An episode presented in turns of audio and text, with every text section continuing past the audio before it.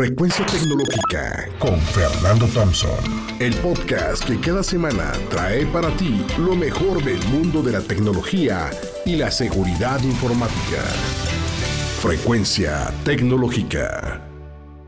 La realidad es que México es un país que consume tecnología, pero genera muy poca tecnología propia. De hecho, el país no está atravesando por su mejor momento en materia de ciencia y tecnología Veníamos de una historia de los últimos 20 años con un lento crecimiento, pero existía crecimiento. Y pues había comunidades de investigación activas en diversas áreas. El país tiene una amplia gama de universidades públicas y privadas que trabajaban activamente de forma conjunta, por ejemplo, entre la UNAM y el TEC de Monterrey, así como institutos de investigación de alto nivel en este campo, como la astrofísica en el INAOE, biotecnología, la física, la ingeniería en el CIMBESTAB, la informática, la química, la energía, entre otros campos.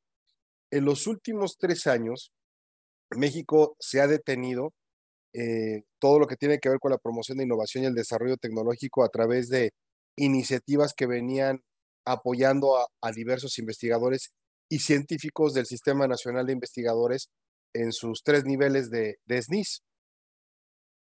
Pero los giros del timón que se dieron en el CONACYT, en el Consejo Nacional de Ciencia y Tecnología, pues dejaron de fomentar la inversión y el fondeo que se ocupaba casi siempre la investigación eh, e innovación que ocupa cualquier país, porque ocupa recursos, eh, así como la desaparición de estímulos para brindar apoyos a empresas y organizaciones del sector privado que también buscaban desarrollar tecnologías o productos innovadores en conjunto con universidades e institutos de investigación, pues se vinieron abajo.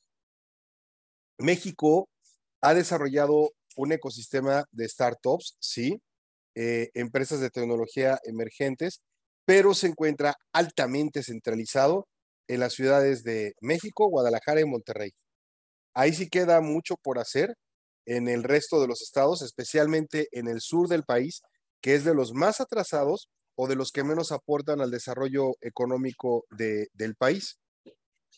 Existen desafíos en el desarrollo de la tecnología y investigación en México, como la falta de inversión en investigación y desarrollo, la falta de infraestructura y recursos para apoyar a los investigadores en las empresas, además también de la fuga de cerebros y la falta de colaboración entre la academia y la industria, pues son también desafíos muy importantes que se deben abordar para impulsar el crecimiento del sector tecnológico e investigación en México.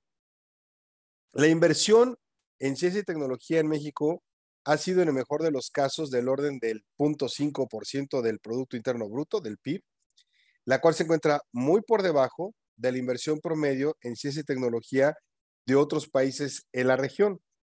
El gobierno mexicano debería establecer objetivos, mecanismos e instrumentar acciones para aumentar la inversión en ciencia y tecnología en el país. Un país del tamaño de México al menos debiera tener una inversión en investigación y desarrollo del 1% de su Producto Interno Bruto. Es más, un país que quiera garantizar su crecimiento futuro debe sí o sí aumentar su investigación, eh, todo lo que tiene que ver con innovación y desarrollo de tecnología para contribuir al crecimiento del sector tecnológico eh, y de investigación en México. O sea, de hecho, debíamos generar ya nuestra propia tecnología como lo hizo Vietnam, Corea del Sur, Singapur y los mejores ejemplos de todos, India y China. China, por ejemplo, experimentó su transformación económica y social absoluta en las, en las últimas décadas y dejaron de ser una economía predominantemente agrícola y centralizada a una economía diversificada y globalizada. Yo realmente creo que México sí podría ser una potencia económica por todos los recursos y talentos que tiene. Podríamos convertirnos de enfocarnos en erradicar impunidad, erradicar corrupción, eliminar crimen organizado, y seríamos una de las economías más grandes y dinámicas del mundo. Pero para lograrlo se requiere lo que no se ha hecho en este país. Primero, tiene que haber reformas económicas de largo plazo que incluyan aumentar el comercio y la inversión extranjera, así como la eliminación de controles de precios o subsidios, y hacer que las empresas mexicanas crezcan atraer capital extranjero que inviertan para impulsar el, eh, impulsar el crecimiento económico con certidumbre y rumbo correcto. Dos, inversión en infraestructura. Se debe invertir fuertemente en infraestructura, incluyendo carreteras, ferrocarriles, aeropuertos y puertos marítimos realmente de primer mundo, que ayuden a mejorar la conectividad y acceso a los mercados para que las empresas mexicanas exporten. Tres, la parte de la fuerza laboral, la gente. Hay que dotar a la población de educación de alto nivel académico y fomentar el desarrollo de empresas que generen productos de muy alta calidad y tecnología avanzada a precios competitivos que se expandan a mercados mundiales.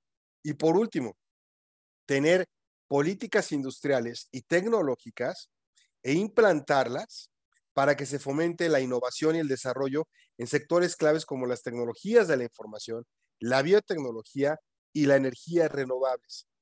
Todavía es viable que México pueda alcanzar un lugar antes de que se nos vaya el tren. Nos escuchamos la próxima semana. Esto fue Frecuencia Tecnológica con Fernando Thompson, el podcast que cada semana trae para ti lo mejor del mundo de la tecnología y la seguridad informática. Frecuencia Tecnológica.